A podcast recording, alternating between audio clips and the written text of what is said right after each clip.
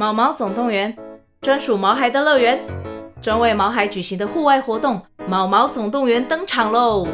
今年春天，带着毛孩出门去，一起在草地上追赶、跑、跳、碰。各位爸妈，带着毛孩们，哔哔，集合，集合！三月二十三号与二十四号，台北大佳河滨公园八号水门，毛毛总动员，专属毛孩的乐园。活动详情请见资讯栏或至 Klook 售票网站。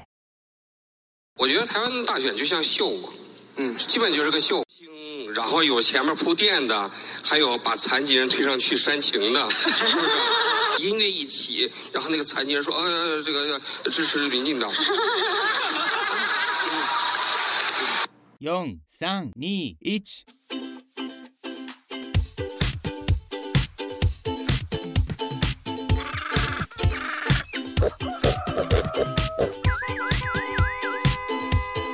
啊，不勉强了。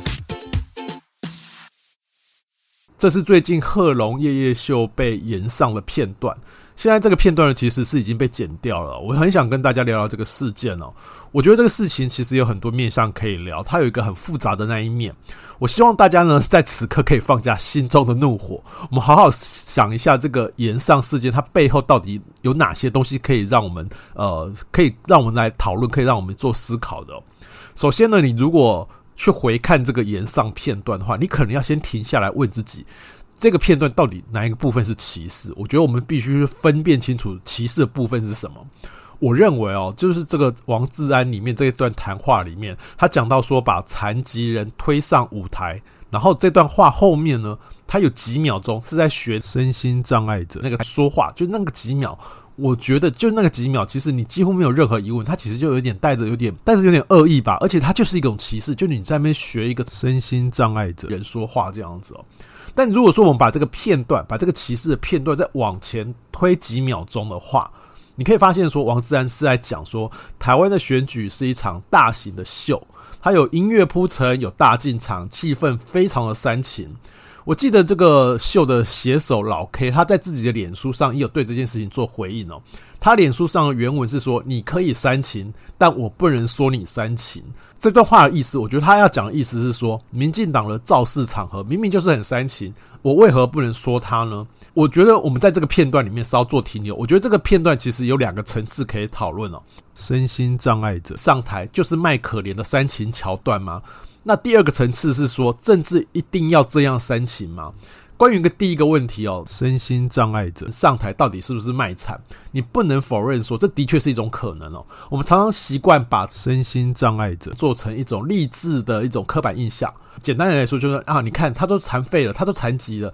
还这么努力，我们可以放弃自己吗？其实这种论调，你可以在很多新闻报道里面，或者在很多的鸡汤文里面读到这样子的观点。对一般人来说，这是一个非常普遍的印象。很多的社福团体哦，这几年也开始要扭转这种所谓把身心障碍者都作为一种励志对象的这种形象。比如说，我们在捷运站里面，我们常会看到一些喜憨儿在卖饼干，然后他不断喊说：“哦，大哥哥、大姐姐，帮帮忙！”我知道这些做法，其实，在社福圈子里面，很多人对这样的做法有意见。他们很多人，很多那种所谓社服圈里面的人，他们认为说，让身心障碍者直接到街上卖惨，得到了这种施舍，难道是好的吗？但是你对照现实的状况是，你这些卖饼干的这些喜憨儿呢，他们可能能会做的事情可能不多，然后机构的资源也有限。而到街上卖饼干，对他们来说可能是最快速、最简单接触接触人群，甚至有一种说法是说，他们可以固定的与人互动，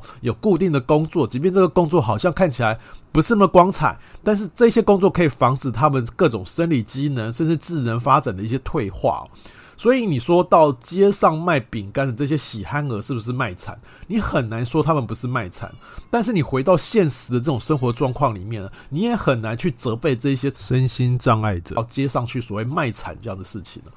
所以当我们要回来责备说这些身心障碍者是不是自甘堕落，去贩卖呃以自己这种呃。悲惨的人生，悲惨的这种生理状况来博取各种同情。我们如果要做这种批评的时候，我们必须回到或者这个弱势者他的生活情境去看，因为他们生活情境可能就这样子。然后你可能你很难就是说，因为这样的生活情境，然后你去责备说，哦，你用这样自甘堕落去做一种情感的剥削。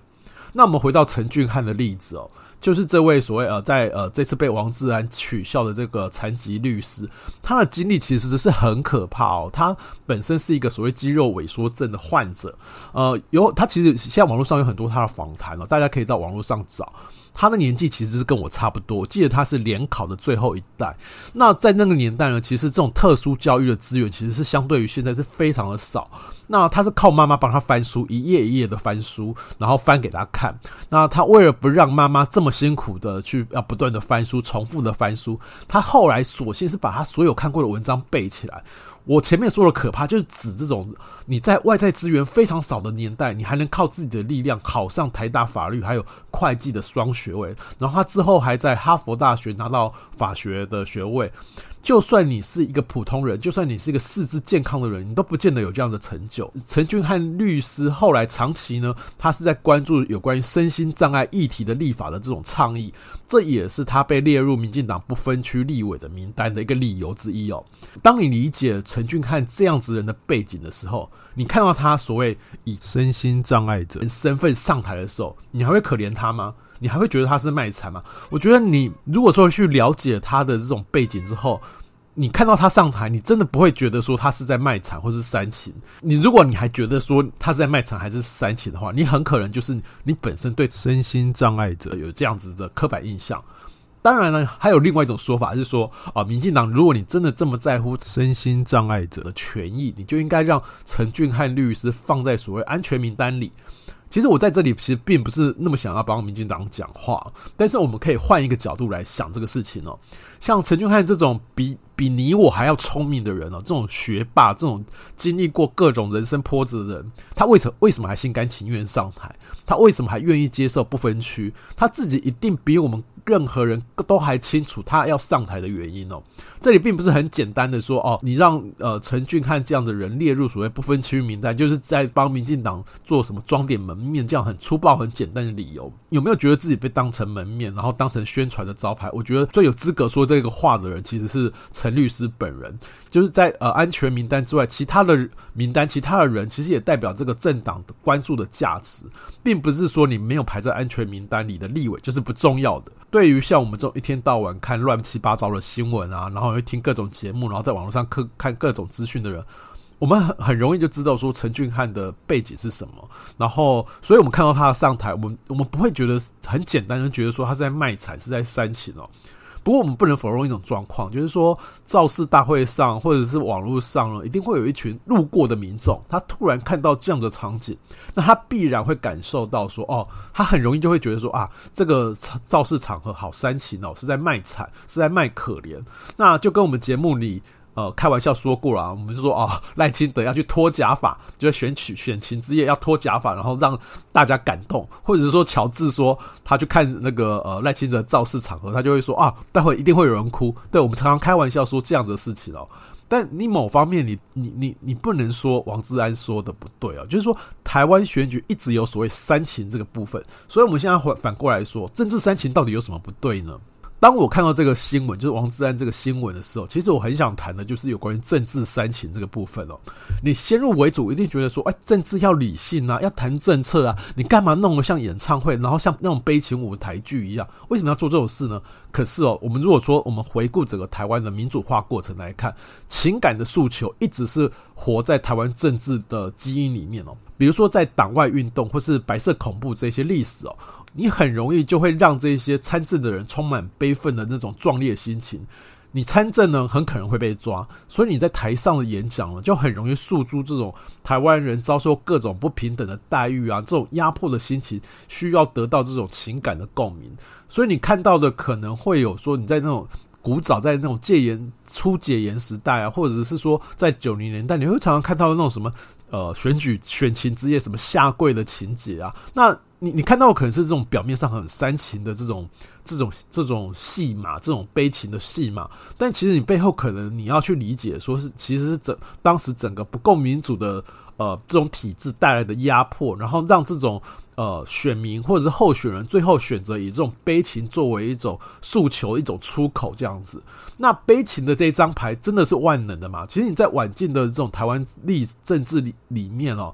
你可以发现说，其实悲情这一张牌已经不是万灵丹了。在此呢，举一个很有趣的例子哦，比如说我我不晓得大家还记不记得有一个。立法委员叫郑于正哦，我帮大家回顾一下，郑于正他其实是一位立法委员，然后那时候跟一个王小婵有了婚外情。那郑于正那时候说了一个对外说了一句很有名的这种名言，就是说他觉得这段婚外情就是这位王小婵小姐是是天上掉下来的礼物。那这种天上掉下来的礼物成为当时的名言。那结果呢？呃，郑于正在第二次参选的时候，就是因为这种绯闻事件，然后形象大伤。其实也不止如此啦，他当时的问政成绩。其实也不是那么优秀，那整个选举的情势不是那么好。结果他在选情之夜，他做了什么事？他在舞台上把自己的头发剃光，说自己要从头开始。那结果呢？这个很煽情的桥段并没有发生什么作用。其实他当天还，他那一届的立委还是落选。我我是想借由这个例子来说，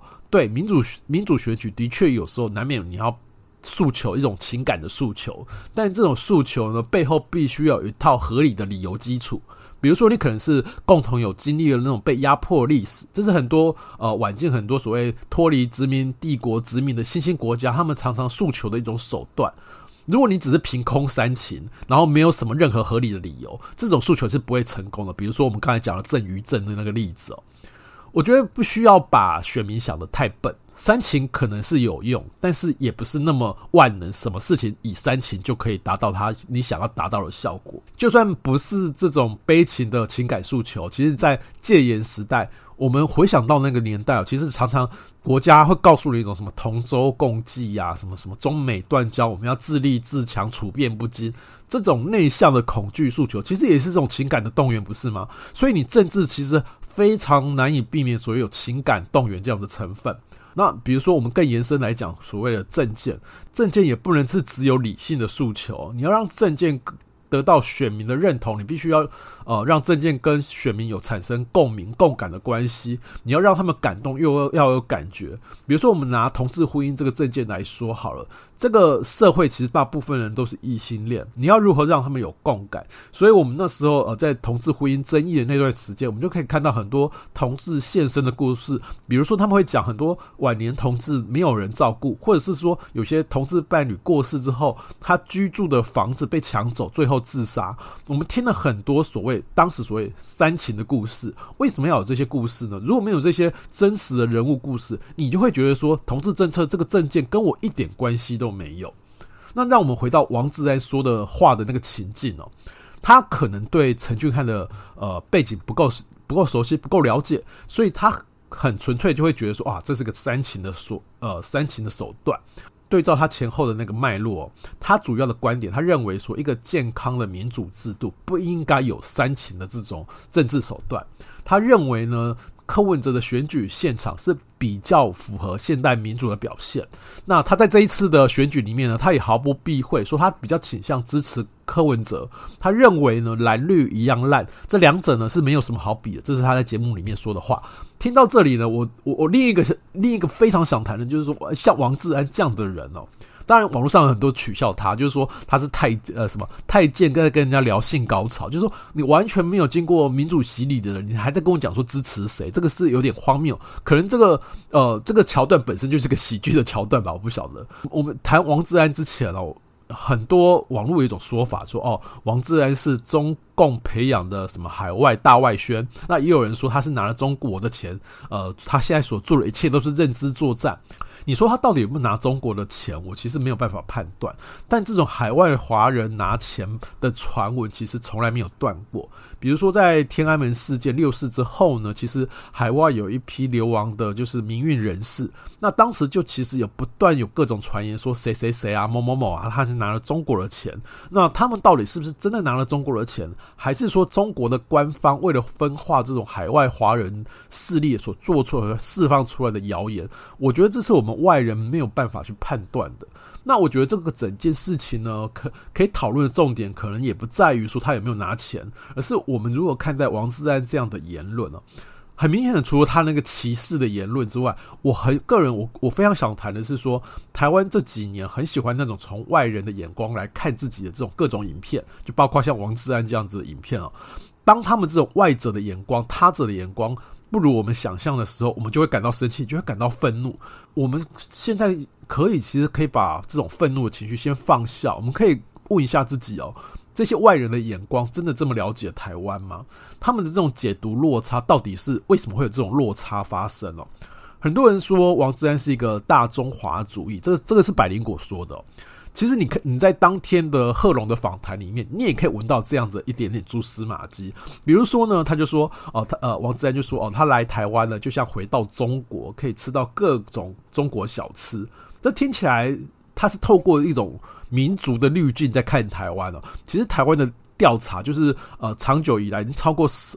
数十年的一个调查，认为呃自己是中国人的这种比例呢，其实已经大约只只占百分之五。呃，普遍的台湾人其实已经不拜不再把台湾视为一种所谓自由版的中国。这这可能是一个王志安他有一个非常大很对台湾认识有一个非常大的一个错误的一个落差一个地方哦。那基于这种落差，所以他看出去的事情可能都会有一些呃，透过滤镜看到他想看的东西。又比如说呢，贺珑其实，在节目其实他有点带不怀好意哦。他们其实玩了一个游戏，叫做“支语游戏”，支就是支那那个支，支语游戏这句话其实是不礼貌的。其实，比如说“支那”这个字眼，其实在日本是带有歧视味。那甚至“支那”在台湾的这个语境里面，在台湾的情境里面，也不是这么正面。结果很有趣的是，王自然他就回说，他觉得台湾也是支那的一部分。他说呢，很多日本人其实是把台湾人也当成中国人。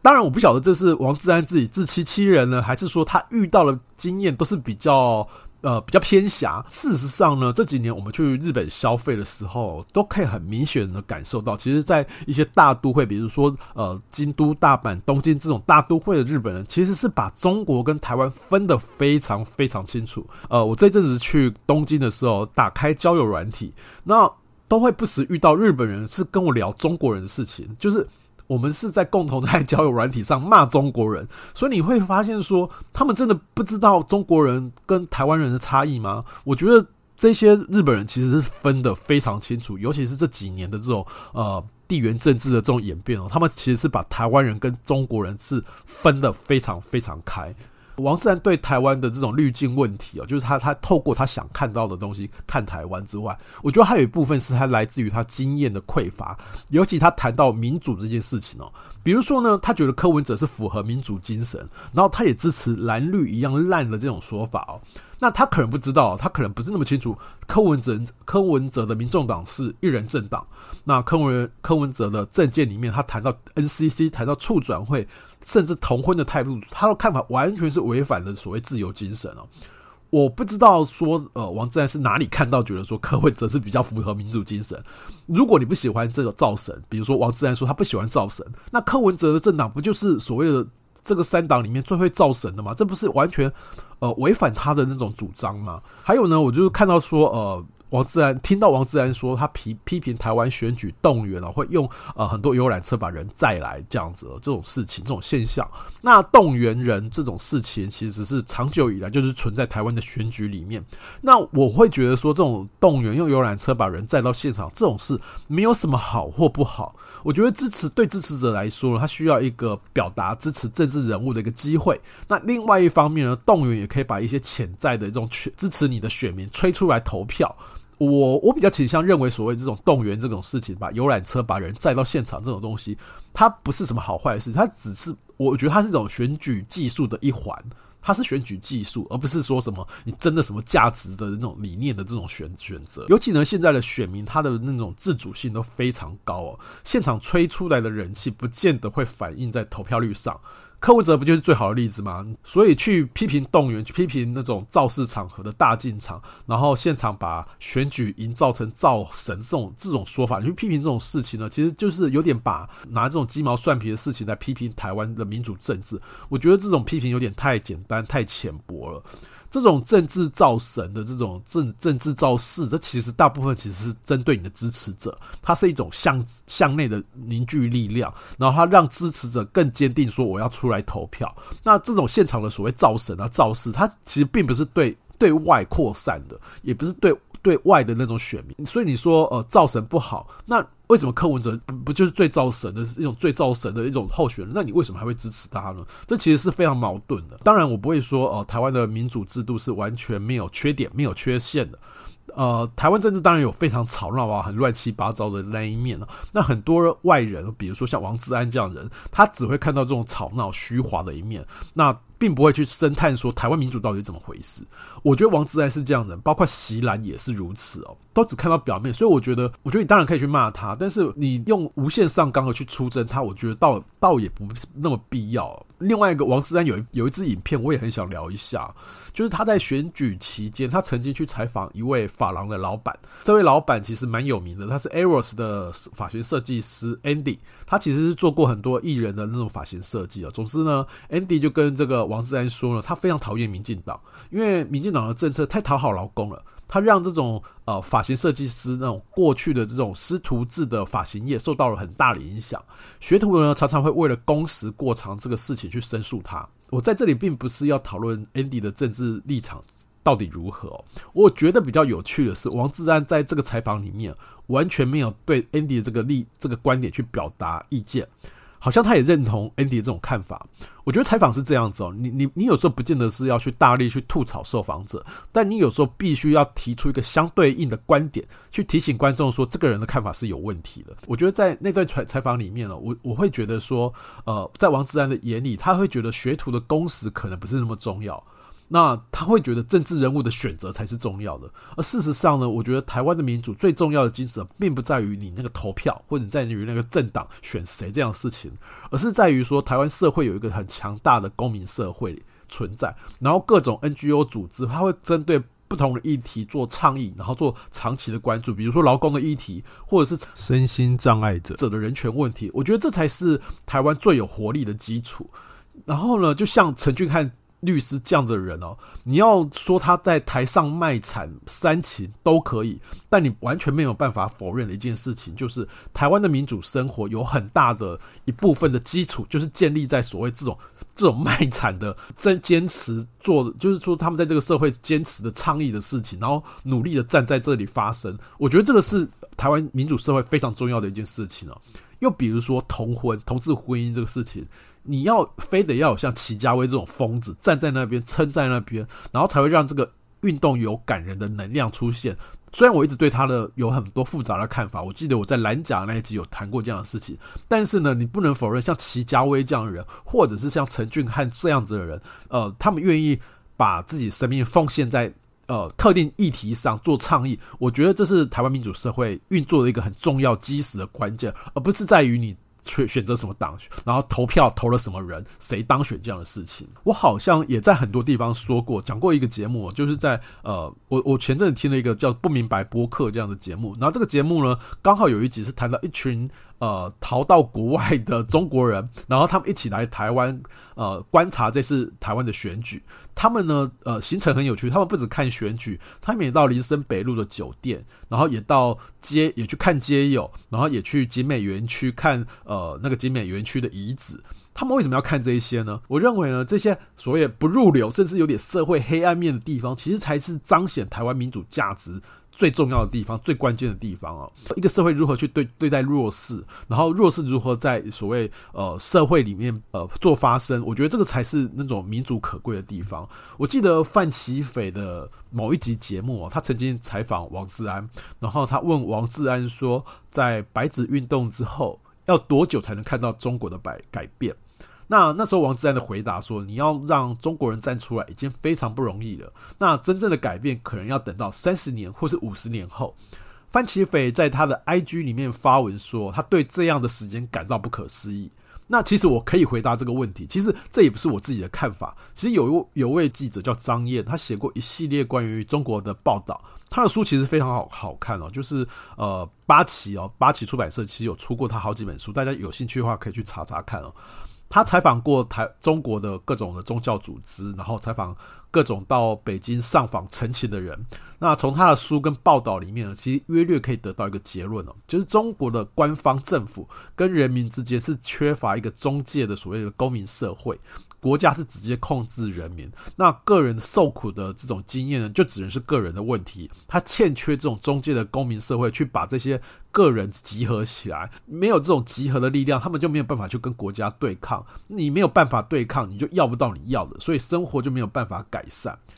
我觉得王志安回答说要等三十年，等五十年，我我不晓得这个时间是如何推算出来。那我认为说，整个中国的这种呃白纸运动之后，为什么没有任何的声音出来？我觉得最主要的关键可能是。不在于几年，而是在于整个中国社会其实欠缺这种中介的呃公民团体、这种倡议团体，甚至宗教组织，没有一个组织、一个中介组织去把这些不满的声音串起来，所以你连反抗、你连民主都成为不可能的事情。而台湾最不一样，它最可贵就是拥有这种所谓多元的倡议团体哦。说到这里，其实我想稍微岔出去讲一下贺龙夜夜秀这件事情哦。根据我浅薄的这种喜剧知识哦，我知道国外的喜剧的确是有一支专门在讲所谓地狱梗的这种流派。那他们讲地狱梗，并不是真的要去歧视什么人，而是说他会讲他他们会很很喜欢讲一些让人家不舒服的笑话。那他就是想让你发笑的同时，又会觉得说啊，就是我怎么可以为这这种事这种事情感到好笑？这种很复杂的感受。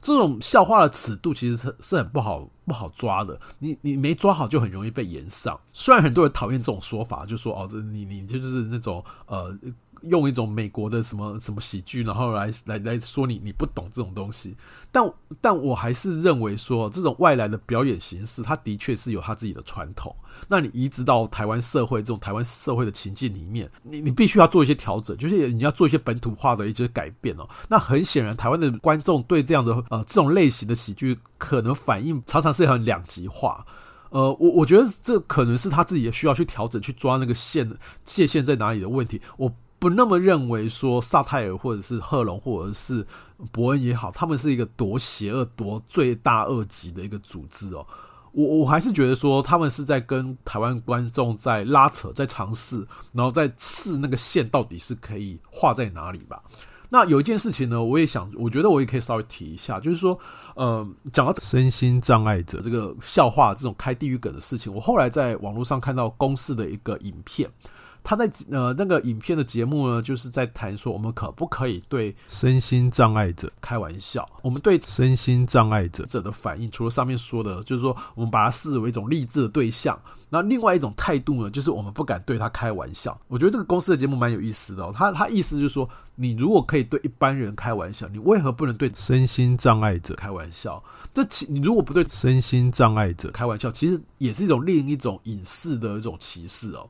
只是说呢，你对身心障碍者开玩笑，其实会比较难拿捏。就是说，这个玩笑要怎么开，要怎么讲，那其实是很吃你跟对方什么关系，那是那个笑话的情境是什么。所以要去开这种身心障碍者笑，我觉得那个才是一个很高段、很难的一种幽默感。又比如说，其实我在这这一阵子在网络上常常会看到的，就是说很多人拿诸葛亮模仿阿给拉掰卡的那个样子哦。呃，如果你年纪跟我一样的话，其实我们都有这个印象，就是那个诸葛亮的那个餐厅秀，其实现在想起来是很可怕，就是会开各种阿给拉的玩笑。那这种玩笑到底是不是歧视呢？我在猪头皮的脸书上啊，他他说呢，其实有人就说，其实阿给拉跟呃跟诸葛亮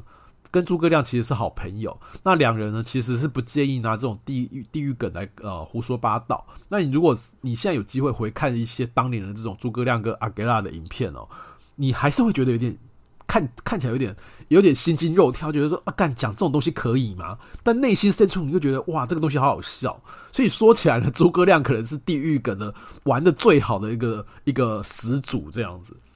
那说到夜夜秀呢，我我又忍不住岔开去讲一下百灵果。其实我很同意，呃，很多网友说百灵果其实有什么精英的那种那种那种身段啊，然后有。他有很多有有有问题的观点，我这些东西我都可以同意哦。比如说，我最近对百灵果最有意见的一集是他在选前的时候，他们采访街头有派对这个这个 YouTuber。那这个街头有派对就是呃到街上做各种民调，然后他们做出来民调认为说呃柯文哲的民调是高于高于侯友宜的，然后去骂所有的所有的传统民调有问题。那结果百灵果的节目里面呢，其实就就就延延续这种基调，他们就在节目里大骂传统民调不准。其实我那时候看的这个节目，其实我也蛮不爽，因为这种讨论其实有一个非常严重的错误哦，比如说他们在骂传统民调只做市话，所以不准。其实我后来有在他们的留言区留言哦，其实你只要去 Google 一下，你只要去稍微查一下，你就可以发现呢，现在所有市面上主流的民调。只有一家在做纯市话民调，其他的民调都加入了所谓手机、所谓网络民调做各种加权，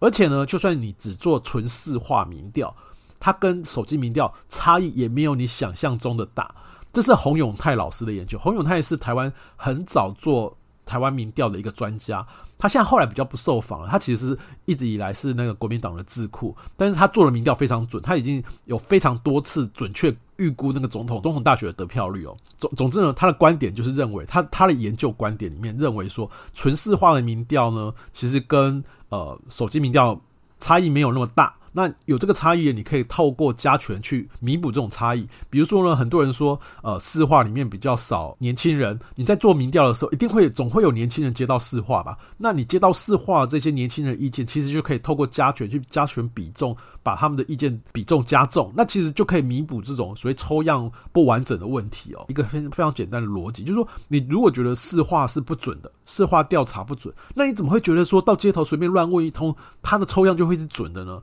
我觉得这真的是很奇怪，尤其是说你带着摄影机出去做街访，其实人真的是非非常复杂。面对相机的时候，有些人是会选择不表态，那甚至呢，有些人是为了做节目效果，他去讲了那种呃不实的意见，他只是为了让事情比较好笑而已。我并不是想要去批评所谓街头有派对这个人，这一群人是带着恶意去做这样的抽样，而是说呢，其实这个抽样本身其实是就有一些科学上的问题。那你作为一个这么大的 p o c k e t 节目，你去采访这样的人，你你总应该在节目里面提供另一种。另一种意见做平衡吧，而且它是一个非常明显就是有问题的一种呃做民调的方式嘛。那事实上呢，选前的那段时间那种气氛、那种感受呢，最后呢，我也我我也觉得说，哦，柯文哲好像是坐二望一这样子的状况啊。其实明明你知道说科学数据告诉你的不是这么一回事，但人就是这么脆弱，这么容易被操弄，所以在那样的时刻，你也是你也是会。会不相信科学，然后你反而会相信自己的直觉。所以那个事情之后呢，我是这样看百灵果的。我觉得说他们的意见很多时候可能跟你我不一样，会有错误，会有盲从的时刻。其实我们也会犯这样的错误。他并他们并没有特别伟大，他是跟我们一样，就是会有那种自以为是的这样的时刻。但是你要说他们真的是邪恶到所谓万恶不赦吗？我觉得倒也没有。其实我有曾经在我我前阵子好像有在。网络上看了一段访谈哦，就是他们在呃，就百灵果在谈柯文哲，然后他认他们认为说柯文哲的台北经验做的是非常有问题，而且柯文哲有个最大的问题是他欠缺团队，是所以他当选总统会非常可怕。我相信呢，呃，百灵果他们的主持人或者他们团队，其实他们的投票意向或是政治立场。其实很可能是跟你我是差不多的。我觉得你有时候去出征一个跟你立场差不多的人，其实是非常没有必要。就像呃，我们上一集节目哦，我们谈科粉的那个现场，我一直反复问了乔治问题，因为他有去科粉的现场。我问说你在科粉的现场看到什么人？然后乔治说他看的都是他看到的都是普通人。那事实上，其实已经有所谓的数据显示哦，就是说这次投柯文哲的选民有很大一部分其实是曾经投过给蔡英文。那这代表什么意思呢？代表这一群人不是真的那么不可以沟通。虽然我有时候还是忍不住会到抖音上去骂柯粉啊，然后去柯粉的留言里面乱骂一通，但是我现在真的是尽量在克制自己这样的冲动哦。我现在在告诉自己，我要骂就骂柯文哲，我不要去去责怪柯粉。我觉得你把一群跟你意见可能没那么相异的人越推越推越远，很容易就是造成一个对立对立的社会。然后那对立的社会其实是更难对话，然后一旦这个社会没有对话的可能，其实。是会往一个极端的发展，其实是是不好的。比如说，川普当选的那几年，台湾是呃美国社会，他不断的在讨论说川普兴起的原因。当时有一个很普遍的一种解释哦，就是说美国社会的对立问题是造成川普崛起的一个非常重要的原因哦。那这种对立到无法和解、对立到无法任何沟通的这种社会。最后呢会发展出各种可怕夸张的阴谋论，比如说在美国社会当时有很相当大的呃相当相当大比例的人相信说希拉蕊是机器人，我觉得这听起来非常匪夷所思吗。但是真的就是有这么群美国人相信这样的事情，我觉得美国社会是我们非常好的借借鉴哦，就是说。对立的结果只会让我们得到像柯文哲这样的政治人物哦，我觉得这是非常可怕的事情。那总而言之呢，今天尤军的小东西呢，帮大家整理一下王志安这个歧视事情，我们到底可以从这个事件里面看到什么？首先，我们要把他言论划划分清楚，到底哪一个部分是歧视？我认为他的言论里面歧视。歧视这件事情呢，只是外显的表面问题。他的整个语境脉络里面是要去谈政治，不可以煽情。那事实上呢，民主政治有非常多的面向，并不是他想象中的那种纯然理性。政治运动本来就包含了各种情感的诉求。因为王志安对民主的看法其实也是充满了误解哦，包括说台湾民主最重要的资产其实并不在于造次场上要不要煽情，到底要不要呃做大进场这种事情啊。台湾民主最珍贵而且活力十足的其实是公民社会，这些都不是王志安看到的地方。最后呢，我们如果知道自己是活在这样难得的资源多元的社会里面呢，必然会遇到。和我们自己意见不一样的人，可能有时候你会觉得他们很瞎，或者是你会觉得说他们的主张一点道理都没有。但如果你你你是跟我一样喜欢骂人的话，在骂人之前，其实是可以多想一下，对方他的立场可能跟你是没有多大的差异。一个严重对立的社会，可能会让这个多元、充满活力的自由世界变得更缺缺乏弹性，然后也没有沟通的可能。以上是今天的尤军的小东西。如果你喜欢今天的节目，麻烦留下五星好评或抖内我们。我们下次见，拜拜。